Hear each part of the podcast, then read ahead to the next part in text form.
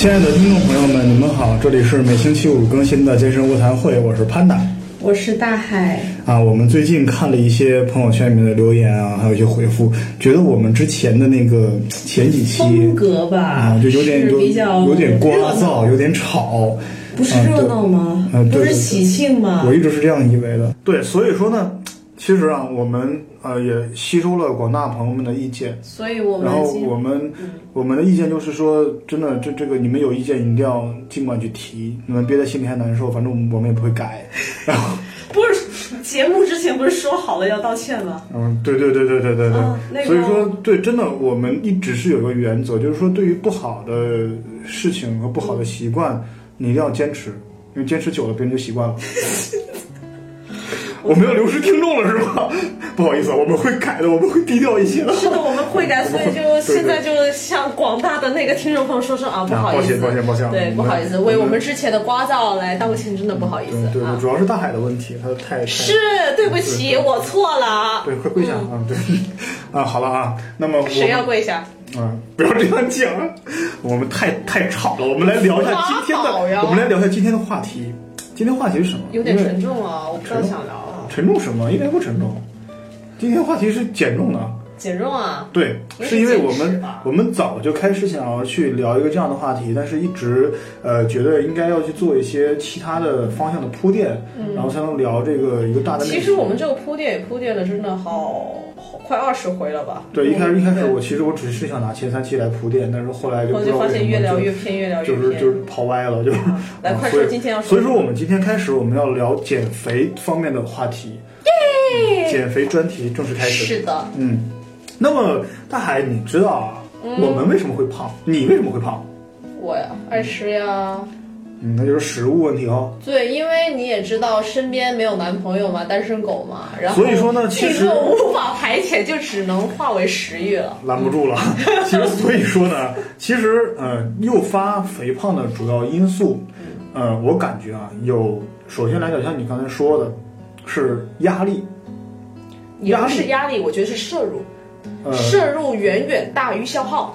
这个其实是核心理由，嗯，就是我们说有的时候为什么会胖，就是我们的摄入，呃，有点大于我们的消耗了，啊所以我们的。身体把我们能量储存下来，嗯，所以我们的脂肪就会堆积，啊。而且哦，那个我要说一点，因为我们的祖先呢，他以前是他生存那个环境特别恶劣特别，恶劣，对，特别是有上顿没下顿嘛，所以可能就会选择一些高热量。嗯。呃，高糖分的东西，他们就因为能够提供大量的热量，能够存活嘛，所以我们的基因会下意识下意识去选择选择它。其实还有一个问题啊，就是我们现在这个社会，尤其你会发现有一个什么什么问题，就是我们越到了现在这个时候，小胖子越来越多，嗯，尤其现在因为年轻的小孩子很多很多特别胖的，我觉得他那个营养过剩了吧，因为现在那个食物摄取的那个渠道也多了，也丰富了我。记得我小的时候啊，嗯我小胖是吧我一直小胖子，但是嗯我那会儿我们家附近就我自己胖，就是你在炫富吗？没有没有没有就是富是腹部的富是吧？啊，可是唯一一个胖的也是嗯既炫富啊。并不是那样子，因为首先来讲怎么样，我们现在也会在呃接触到很多很多朋友说他自己可能呃饮食摄入比较规规律，然后嗯有一定的运动量，那为什么还会胖？其实首先来讲，就像刚才说的压力，现在人会承受一点一点一点压力，压力有的时候能让人的体内的激素变得有点乱。而且让你的神经变得没那么协调，哦，是的，对，而且其实压力带来的副作用，比方说我可能没有时间去运动，可能我通过暴食来去缓解我的压力，结果看到自己越吃越胖，然后压力越来越大，然后恶性循环。恶性循环，你在说我吗？真的是这样。啊，然后其实我也是，最近我们我们也胖了，然后我还指导别人健身主。主要是过年，我们真正该道歉的是这个事儿吧？然后，其实还有另外一个问题，就是我们呃现在人越来越容易熬夜，嗯，对。对，就是熬夜是很容易让人胖的。他那个好像是熬夜，我是听说有一个理论啊，嗯，呃，就比如说我们熬夜的话，其实我们的身体没有得到足够的休息，嗯不得到足够休息的话，那个能量就不足，就是没有时间去解毒。对，我们就要通过食物去那个提供那个养分。但问题有时候你也知道，身体嘛，它可能那个你可能吃的高热量了，那个热量也过了，然后它又变要转换为脂肪，那个就储存，哦，那个也是会有一点影响。其实还有什么问题，就是因为以前的人睡得很早，嗯，就是可能就是日出而作，日落而息，那么他有可能太阳下山一点儿，可能七八点钟就睡觉了。啊，睡觉的话，这样的时候我可能我在这个晚饭到这段时间里面，我中间睡的时间还长，嗯，然后它还没有那么一个时间去让你去饿，你就不会去进食。嗯那么我们现在一旦熬夜的话，经常会和一个什么东西挂钩呢？就是宵夜。对，对，其实宵夜简直就是让人肥胖的一个，它是个罪恶的冤首。对，真的就是有而且有宵宵夜，你知道宵夜很多人吃，比如说高高碳水的对。那个粥啊、粉呀、你在说你昨天的宵夜吗？你知道我昨天吃什么吗？你吃了火锅，对啊，两个人吃了四百多块。然后那个，比如说那个油，比如都比如说火锅，嗯我们俩最喜欢吃的吧。嗯，那个还有那个炸的东西，烧烤呀，然后烧烤的时候觉得不够过瘾呢，来啤酒啊，啤酒也是高糖的那个东西。你也知道，酒精进入了身体以后，它就会停止脂肪的代谢，转化为那个酒精的代谢。然后那个时候的话，也是促进我们那个游泳圈的那个形成。那么就好像刚才大海说的这些东西以外，它这是是一个什么东西？就是不健康的饮食。是的，不健康的饮食里面，就像火锅，火锅本来就是有一点油嘛，然后像烧烤更别说了。其实本来烧烤这种方式它是没那么容易让人胖的，因为它而且，它还挺好，它有那个对拉美的效应。所以烧烤和火锅呢，它也是那种不太健康的食物。嗯从是的此除此以外，其实现代的人为了方便快捷的去呃进食，那么其实很多很多快餐也是非常没有营养。哦，对但，是它会同时给人带来很多毒素，嗯毒素堆积也容易造成造成肥胖。是的，比是的。方说肯德基、麦当劳，嗯呃这样的东西，然后呃很多油炸的，就那种呃小吃啊，也特别特别多。其实而且，而且你像现在有一个特别特别催人肥胖的一种店，叫奶茶店。哦，反式脂肪，对对对，然后然后高糖，对，真的真的，我经常看到那个那个那个那个，就是奶茶店里面端了一整杯的奶油和各种各样的糖啊。，哦哎呦，我昨天还吃了来着，那个奶油啊，奶茶。其实还有另外一点呢，肥胖除了这些因素以外，还有一种叫呃营养不良型的，就比如说缺失性的那种肥胖，它是比如说有。我之前我先说一个例子吧，因为我不是医生啊。有一个女生，她就是那种看起来就墩墩的、胖胖、挺挺可爱，就端端的那种。嗯可是她就是很多东西她不吃，嗯比如说那个一说哦，你吃那个鸭吗？不吃。吃牛吗？不吃。吃羊吗？不吃。我只吃炸鸡和薯条。是的，哎呦然后蔬菜吃吗？她说不吃。不，她那就是吃不健康饮食导致的肥胖。他那个是营养不良，因为缺乏那些必要的维生素，哦有时候身体也会给一种反应，就你比如说那个油太多了，嗯，但是你其他的那个维生素是缺失的话，那其实对身体来说的话，它就反映出来，哎，你就是营养不良。对对对，不健康的饮食其实也是一个诱发的一个东西嘛。然后还有就是我那个，你像刚才说喝那个宵夜的时候一定得喝点酒，哎，喝酒这个东西，我之前胖，我感觉我纯粹是因为喝酒。那你现在不胖？哦啊，没有，现在挺帅的，现在挺帅的，太大需要好吃。钱的真多。这 我一定剪这段，我跟你说。除此以外还有什么？还有就是缺乏运动，啊，而且现在现在这个社会有什么久？坐嘛，不是久坐，就是一个是现在很多很多人他现在生活的习惯是怎么样？就像我有个姐们儿，她嗯去对面买个菜也得开车。啊，啊，对，所以说现在车的普及性越来越高，而且你看电梯啊、各种各样的代步工具，那些给人提供方便的工具一出来的话，特别是现在很多那个外卖 APP 呀、啊，对，对，我真的感觉现在有的时候啊，你像我，我如果说不出家门，嗯我可以在家里面完全很好的生活，对。因为我可以通过在家里面去网络去赚钱，对，然后赚钱又去通过那些淘宝啊、嗯。京东这样的网店来买一些东西。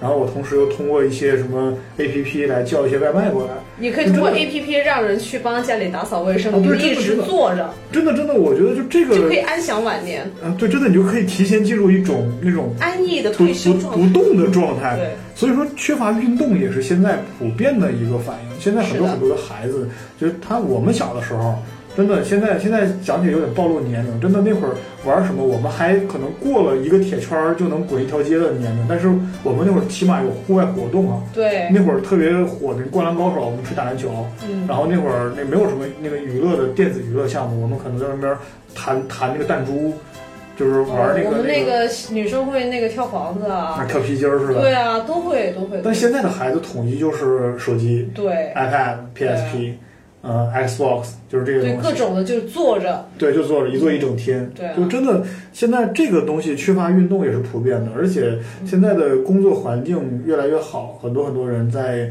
那个工作岗位其实上不会有那么对多的，，因为现以前的人可能就是以那个劳力就劳动为主嘛，现在我们体力劳动为主，现在是脑力的劳劳动了，所以就显得就用使用的那个身，可是我们的身体还是给我们那个熏陶还是得动啊，因为是祖先留下来的一些功能，我们就不用了。而且嗯真的，而且还有什么什么样的一个因素呢？就是一个种群的因素，嗯，让我们现在越来越胖了。因为我们不是要给大家找理由说你为什么胖，但是我们现在要把你是如何肥胖的这些原因尽量的找出来，嗯，这样大家针对于原因去让自己避免肥胖，找到肥胖的根源。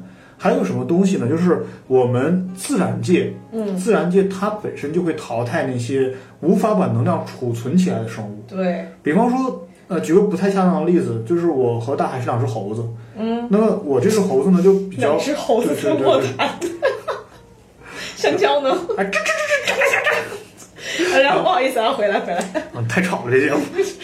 我们之前的那个呃，就是可能通过自然界里面我们获取食物是有限的，嗯但是我的体质是怎么样？我的体质是我吃了这个食物可以不用马上消耗掉，嗯然后我会把它转化成脂肪嗯，存起来。对，然后呢，大海的一个它是怎么？大海非常强壮，所以它需要的能量比较多。嗯，它吃进去的呃这些食物立刻变成了糖，消耗掉了。它可以在单位时间内虽然跑得比我快，比我呃跳得比我高，但是呢，它可能马上存消耗掉，对，它马上消耗掉了。对，通过一段时间没有食物的过程里面，可能可能刚好三天没有食物，就饿死了。我就活下来了，对啊大海就饿死了。对，对，你又黑了我一把。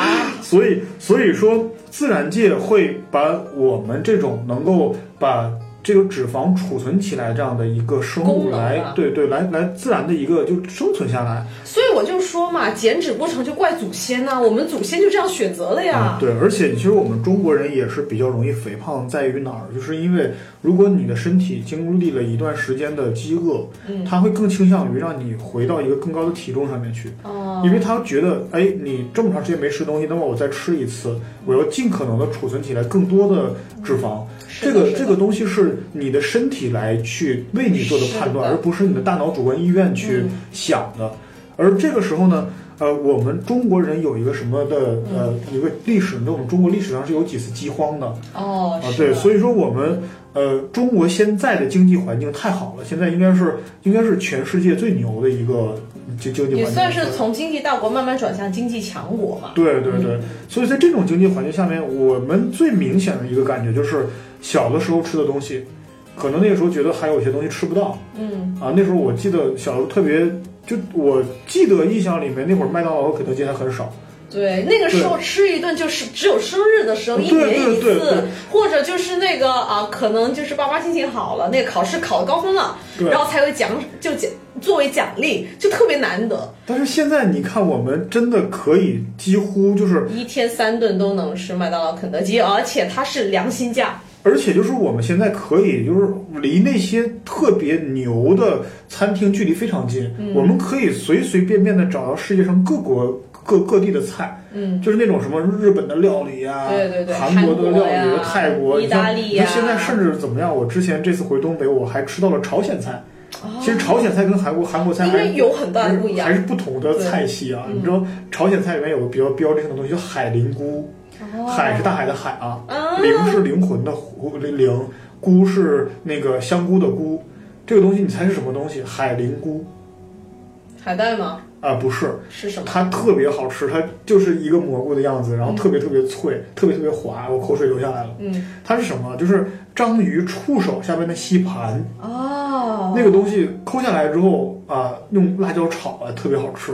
这个其实也是属于那个朝鲜，就是那个那个延边那边那个菜系的一个，就是那个一种嘛，就是我们朝鲜族的菜，也是朝鲜的菜。哦。啊。这是这是一个呃，就是你像就你想，我们现在对于这种菜系的接触达到这种程度，而且你想，我们如果想要去吃的话，去米其林三星餐厅，其实也不是很远。嗯，对，所以我们怎么聊到这种美食类的话题上来？说好的减肥呢？对，所以说难怪我们减不下来肥，是吗？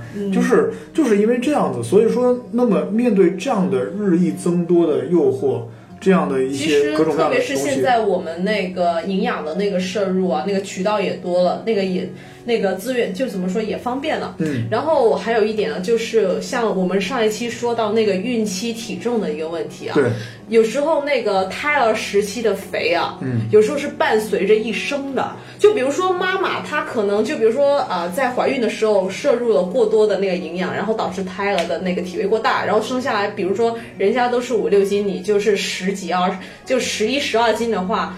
那个情况下，其实小孩来说呢，这一生的话都会有很大几率是肥胖。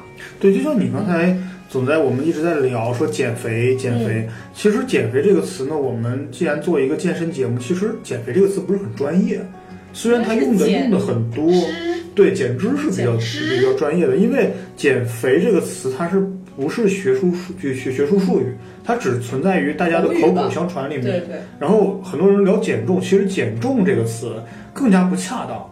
减重这个词，它体重是包括那个水分、脂肪、肌肉。对对对但，健身来说，肌肉是你要减肌肉的话，就大大作死。减重其实是放在一些体育用就体育项目里面说，就比如说我可能对拳击对对对，嗯我因为可能体重有点过重，我是泥沙俱下的减。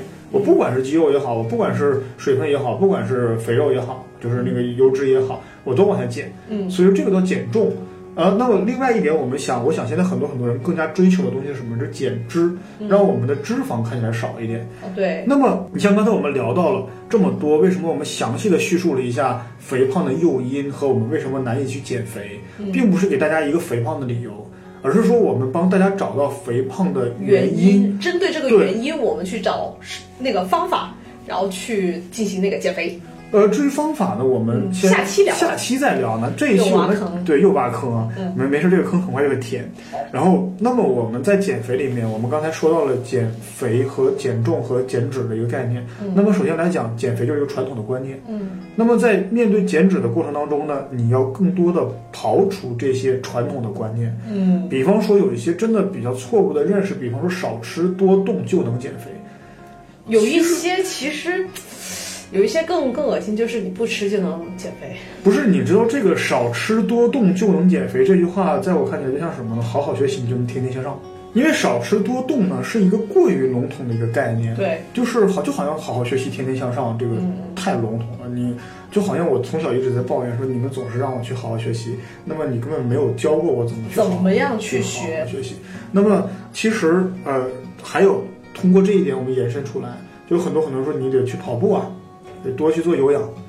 其实你稍微的去懂一点健身常识的人，其实他去呃回头来理解这个事情的时候，你就会发现多做有氧来减脂，没错，没错，的确能减脂，有氧嘛，有氧对减脂的那个效果是的确存在，存在而且特别有效。对有效的是的确是非常有效，对，但是有很多人就是越跑越肥。原因很多。首先来讲，有氧做的过多的话，嗯那么你除了你的呃呃脂肪被消解掉了，肌肌肉也也被消解掉了。那么我们现在马上要引发出一个新的概念，叫基础新陈代谢。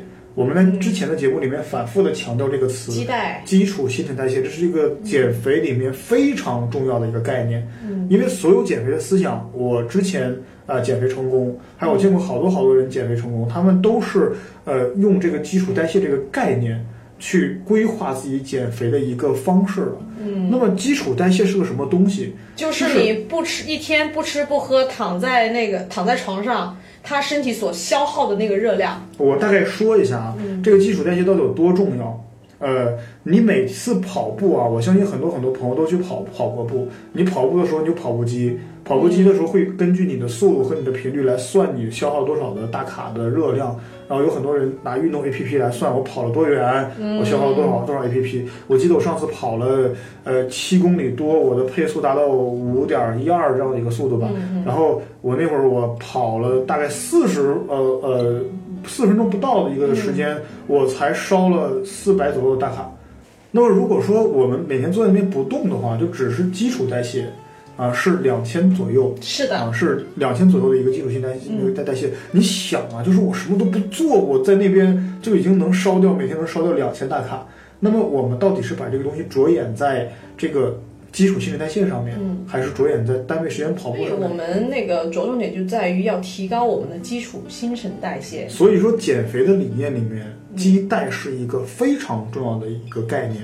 那么，影响到基础代谢的有哪些因素啊？首先来讲，就刚才我们说到的嗯，肌肉含量。是的。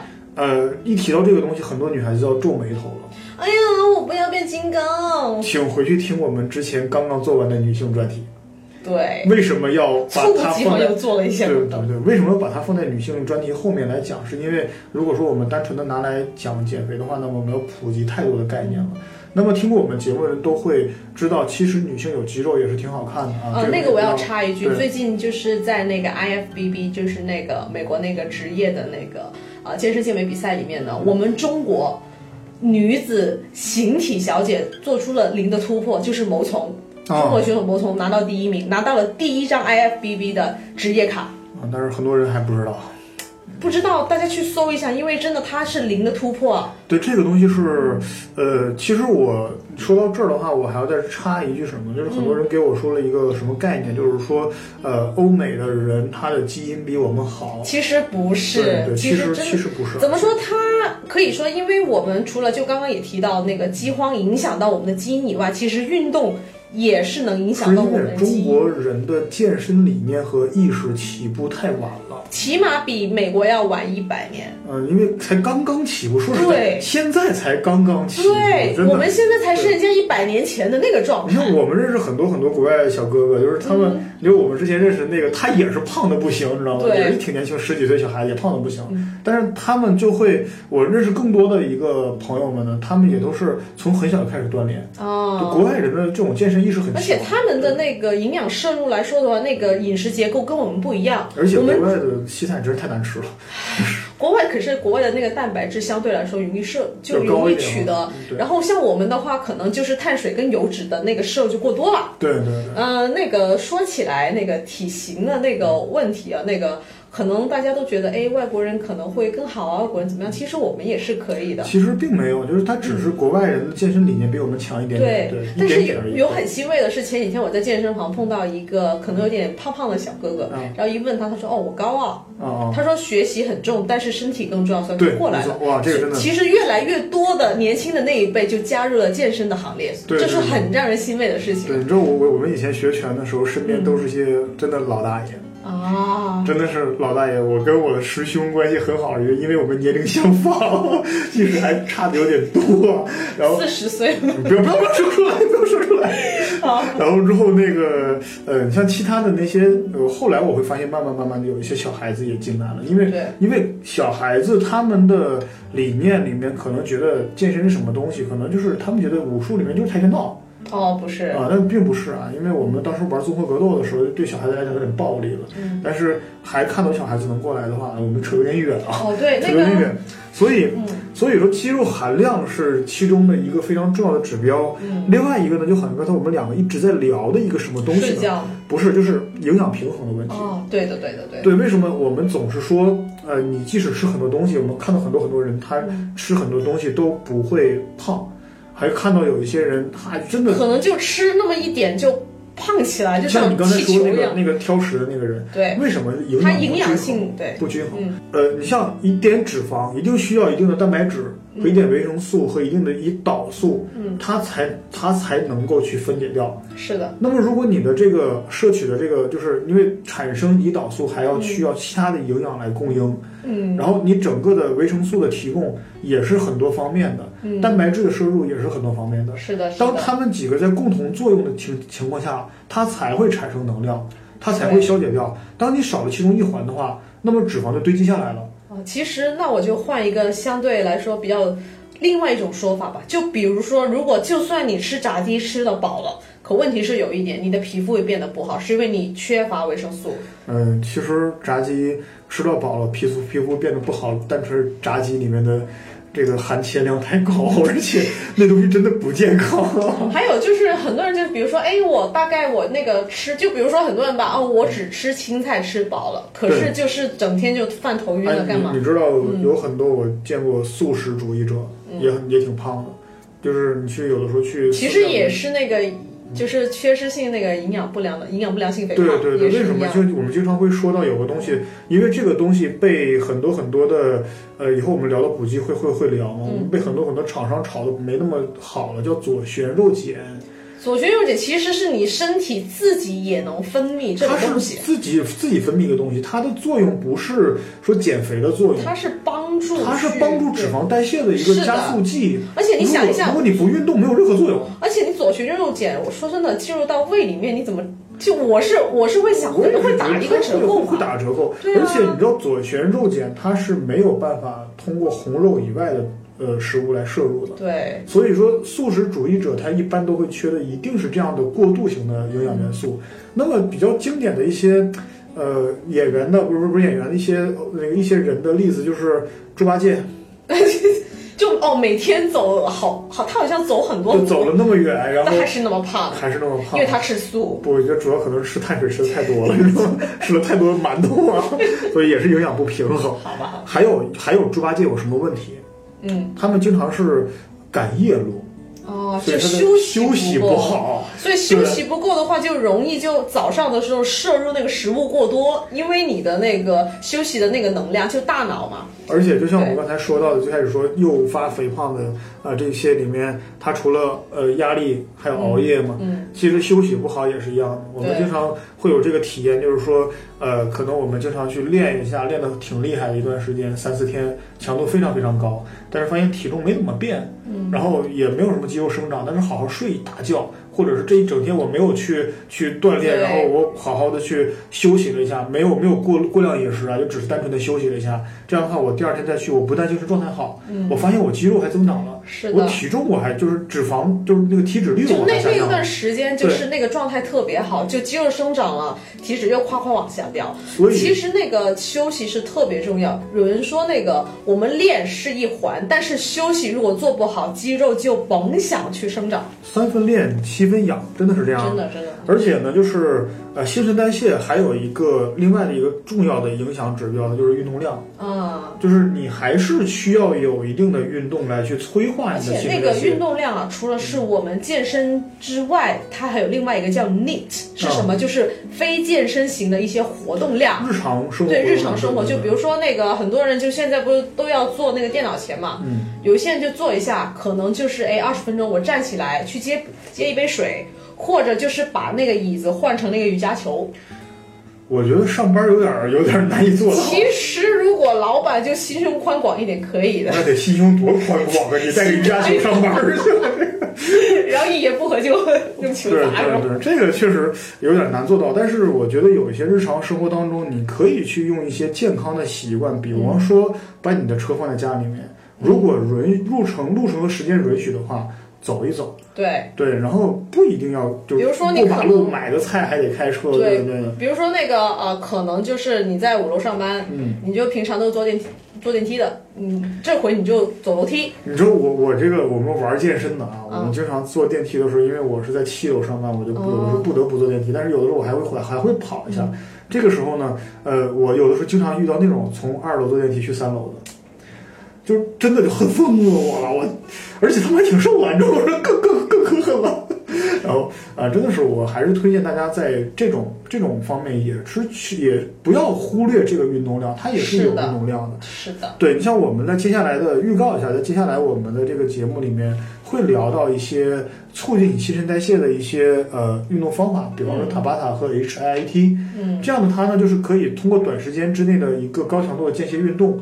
把你的新陈代谢提高，嗯，还有这个时候，嗯嗯，你说你说，这个时候其实就是已经进入了一个让自己新陈代谢啊旺盛的一个阶段。还有另外一点就是要，因为韦德训练法其中有一条是变幻莫测，嗯，你要必须去更改、去调整你的训练内容。好，我们这个下期再说。下下下期详聊，下期再说。呃，就包括下期我们可能还会再简单讲一下，就是有氧运动。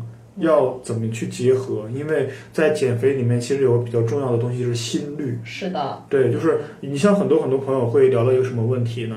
呃，在这个地方我需要讲一下，就是他们会问我说，那为什么我也去运动了，我也去走路了，我也去干嘛干嘛，但是我还是没有很有效的减肥呢？其实是你们的运动量不够。这个运动量不够，不是说你们的时长不够。而是说强度不够，也有可能是身体适应了，也就是回归到强度的问题。我我们会经常会在减脂期带个什么东西，心率带，嗯，来测量自己的心率，嗯，是因为我会发现有什么问题，就是说可能我一开始去跑步的时候，嗯，呃，跑步的时候一开始我可能跑到第五分钟、第十分钟，我心率会达到一个很高的一个一个阈值里面，但是当我隔一段时间，我就坚持坚持跑。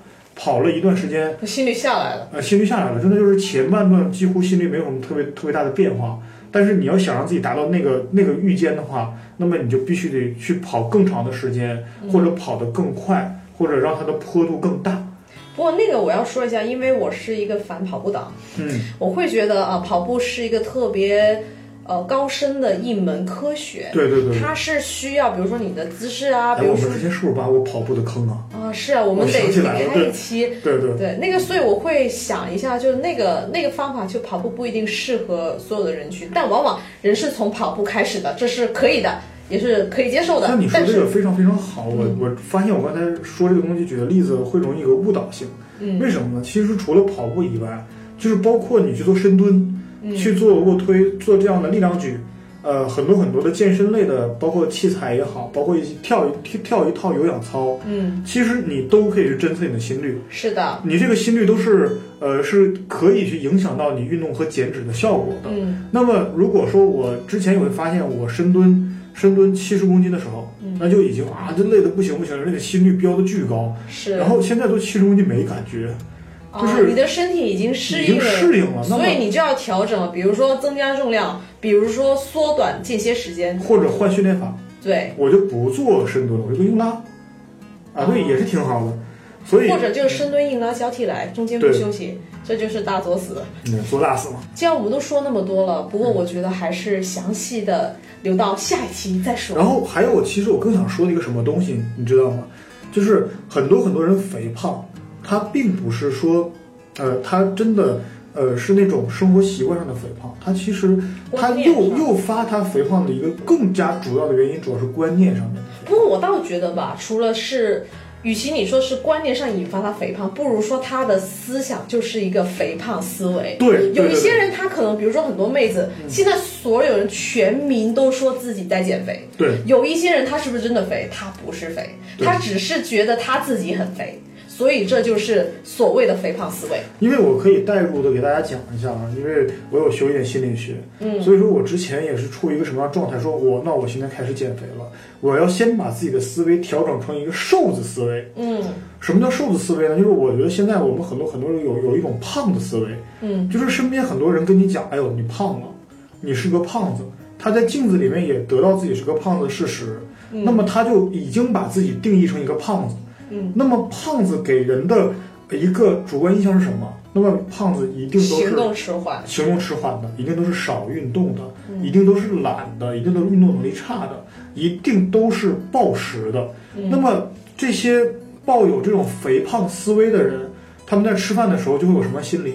我真的是个胖子。所以我多吃一点，就有点像是心理暗示了，就是我是胖子，所以我就要。反正我已经这么胖了，我就要多吃一点。不过我要话说回来，我要先提一下，因为有一些肥胖它是那个激素型的，比如说它呃在摄取一些药物，可能形成了一些呃身体的一些激素会失调，所以它肥胖。这些肥胖可能会。呃，比较难去减吧，这个我我们要其实也也是可以解决的，就是这些激素类的肥胖呢，它通过呃我们系统的去减脂，科学的减脂，其实也是可以解决。但是这个先撇出来，就是会有点慢，只会有点慢，有点慢。对，我们现在说的是可能是因为摄入的问题产生了肥胖。对，嗯嗯，这样的话呢，呃，你在吃饭的时候呢，抱有一种肥胖的思想，我在想，哎，反正我是个胖子，那么我就要吃很多，我才能满足我肥胖的身体。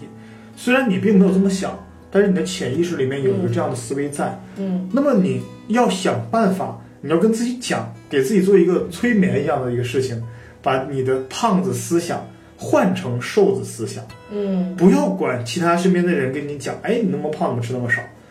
不要不要真的不要理那些声音，把自己想象成一个瘦子。那么一个瘦子要怎么吃饭？瘦子吃饭就是很少的，嗯，呃，当然可能一开始前期会有点饿啊，会有点饿，但是呃，我一直想说啊，肥胖的思想调整，它还有很重要的一个一个因素，就是你在吃饭的时候，嗯，很多很多时候，我一般来讲，很很很多人怎么样，他会对饱和撑、吃撑了和吃饱了概念理解的不是很理解，他可能觉得那个那个饱的感觉是肚子里面胀胀的。其实并不是，我一直现在后来减肥成功的一个一个一个一个，我是把那个饱的思想调整为我不饿了。你不饿，对，从从这个有点饿吃到我不饿。了，嗯，那么其实就算是吃饱，因为我记得有一点啊，就是我们肠胃就反馈给大脑的那个呃是饱与否的，它是有滞后性的。它真的是有滞后性的。对，比如说你觉得哎我已经饱了，其实你是撑了。比如说啊，我现在感觉我不饿，其实你已经饱了，但是你可能要起来走一下，走个十分钟，哎，你才感觉到所以吃饭的时候真的要慢慢一点吃，是真的。我之前我。之前有一个非常大的感觉是怎么样？就是我去可能跟大海一起吃饭，嗯然后我吃了一碗饭之后，我放在这边跟大海去激烈的讨论一个问题，手舞足蹈讨论一个问题，讨论完了之现后回去那碗饭吃不下吃不下去了，因为饱了，因为看着你不是气饱的吗就看着你实在是不想吃了。你是气饱的呢。对，主要是这样。所以说，很多很多人在他因为觉得自己胖，他就说，那么胖子给人的主观印象呢，就是动起来很很不利索，而且呃，就是一动就很累。就这样的话，当他去跑一点，感觉自己很累的时候，就会跟自己说：“哎，我这么胖，所以我要放弃，因为我胖嘛，所以我跟别人不一样。”这个确实没有问题，因为如果你过于肥胖的话，你对心脏的压迫是有一点的。嗯，但是你要在你能承受的范围之内，你要尽量去适应。对，你要尽量去动。你要尽量的去动，说说真的，我很我很敬佩一类人，就是他可能身体上来说比较大只，但是他他勇敢的走进健身房，迈出减脂的第一步，那种感觉我会觉得你就是勇士，因为你已经跨出来第一步，你知道我们你已经在健身超越了房里面，自己。在健身房里面见到见到最弱的人啊，这真的是不好意思，真的最弱的人不是大胖子，对，而真的是特别瘦的人。嗯，嗯，真的就是因为因为起码胖子还有力量，对，对，因为胖子你的体重能够去给你承承受一点一点力量，提供一点力量，哪怕你就是就是再再虚胖啊，你的力量也是远大于一个比较瘦的一个人的。是的。那这样的话，你去做一些力量的方面的训练的话，其实是有先天优势。而且你知道，有时候胖哦，有时候可能相对来说那个体重比较大的人呢、对他在做力量训练的时候，他的减脂效果是比纯做有氧的那个效果还要来得好。对对对，而且他因为我们健身，我们做一个件事情需要正向反馈嘛，他可能就是拼力量的话，哎，比如说我今天哦，我可能就是举个呃，我分举，可能就分举卧推的话，哑铃分举，我可能就是举个大概五吧，嗯，那个就是我第一回，但是我第二回因为我们要超量恢复嘛，我可能举个七点五，哎，进步了，他觉得哎，我今天比过去又进步了，所以他就会促使他去做追求那个事情。我见过好多好多那个、那个呃大胖子，就是一开始就觉得，因为所有的有点胖的人去健身房，他都会发现一点，我他的力量大于常人，是的，然后这样的话他就沉迷于力量举不能自拔，是的，所以就是真的会有的时候他会把下面底层的肌肉练起来了，然后就成为了一个力，从一个什呃不健身的胖子变成一个力量去了。力量力量很大的胖子。啊，你知道我们经常，你像我之前没减肥之前也是一个灵活的胖子，啊，就是就练瑜伽，然后就一言不合就劈叉。你说的那是柔软的胖子，啊我是个灵活的胖子，嗯，现在不是了。然后所以说，其实不要觉得肥胖的人他就是有那种呃固有的一个呃，就是我动起来会会有点迟缓，我动起来运动能力不如一些长期运动的人，确实不如长期运动的人，那是因为他们真的有系统训练过。对他们已经练很久了，你不要就是妄想练个三天就能超越别人，练个三十年，不对，可真的，你在运动面前是很公平的。我练对十年就是比你练十天我要厉害，这很正常的。所以你当去健身房，你感觉自己很弱的时候，并不是因为你胖，你要把你是因为别肥人太胖的思维强了呀。啊，对，主要是我们太厉害了。所以其实有些情况下我们要改变认知，就比如说，因为我们从小到大可能接触到一些理念，就比如说你要跟别人比，嗯，然后就以至于很多朋友进入健身房觉得啊他很厉害呀、你太大了，我不练了。对什么叫你太大了，你不练？人家他人家大是人家的事，别急别急别急，你你觉得你觉得有点觉得啊、有点像受受打击，是那个打击只是你自己给自己的，只是你自己对自己不满意。其实我们健身健身是一个孤独的修行，你要跟自己比。其实真的就是这样的，健身也好，减肥也好，其实就是不断的去打破你思想桎梏的一个过程。对，就是总是不要用那种肥胖的思维来限制自己，说我不行，嗯我要多吃。呃，你总是觉得我去动一动就会瘦，呃，其实这些都是属于一个肥胖思维。对你要把自己的肥胖思维切换成，不要是切换成瘦子思维啊，切换成正常人思维。对，正常人怎么吃你就怎么吃，你不要暴食，对，正常人怎么动就怎么动，你不要躺在床上，对你不要躺在床上，杨洋不会因为你躺在床上嚼薯飘过来的。对对对只有你成为女神了，可能，哎，好像这样说也不大对啊。啊，对对。但是我没有。你成为女神的，洋洋也不会过来啊。但是我们是鼓励你去多动，你去多交往，你就不会沉迷于一些虚幻当中。对你会见识见识到、认识到真实的人。所以从下一期开始呢，我们会给大家介绍一些更加科学有效的办法。说我们也会拿出一些呃之前的呃我们在社会上听到的、网络上见到的一些奇奇怪怪的减肥减肥办法，我们都拿出来列举一下。对我们来评判一下它的好与坏。是的啊，那么我们也希望大家听了我们这一期乱七八糟的这个减肥的节目之后，呃，因为我们这期真的是说的理论性东西太多了。对其实总结总结一下，就是说，首先来讲，我们说了一下导致肥胖的因素，是的还有以及就是你影响体重的这个新陈代谢，是新陈代谢的一个指标里面的一些其他的因素，还有就是说就是减肥从减思想。减从对呃观思想减肥念开始。对，从思想减肥。是的那么从下期开始呢，我们也希望大家能够去跟着我们一起去多多的学习科学有效的办法，嗯而不是盲目的去相信药物和单一运动的效果。或者就完全从节食方面去进行减肥，这是不可能的。不要节食，不要节食，不要节食，不不要节节食。那 OK，那我们就到这儿，我们去吃烧烤了啊！好，拜拜。拜拜。整个只管舍身去衝，為你心痛。靜默後還無窮，淚眼通紅，最深刻關我懂。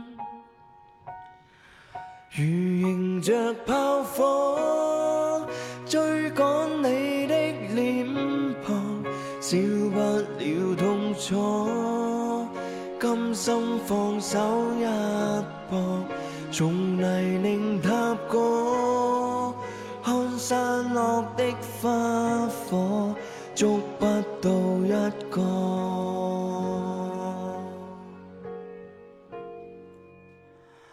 沒路落極迷途，渐到荒蕪，輾轉反侧跌倒，未退一步，自問誤入歧途，沒聽忠告，一心只等破土。如迎着炮火，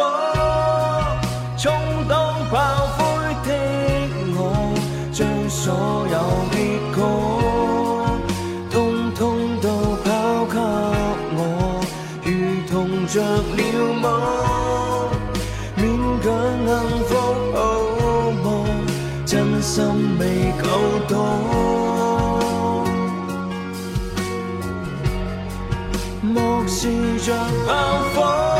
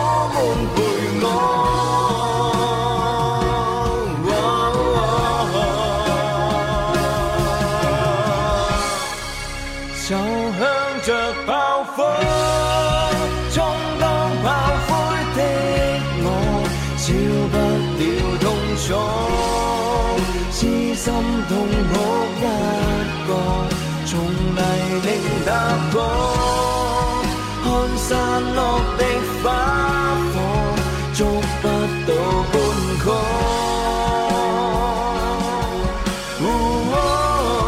別理会炮火，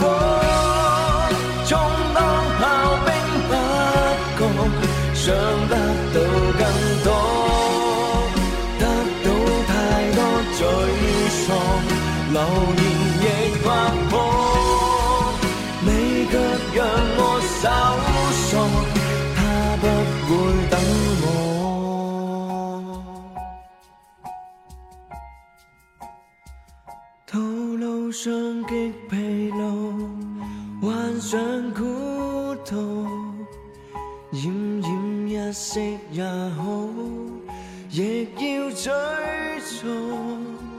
就是命运难逃，被你俘虏，早知一早结束。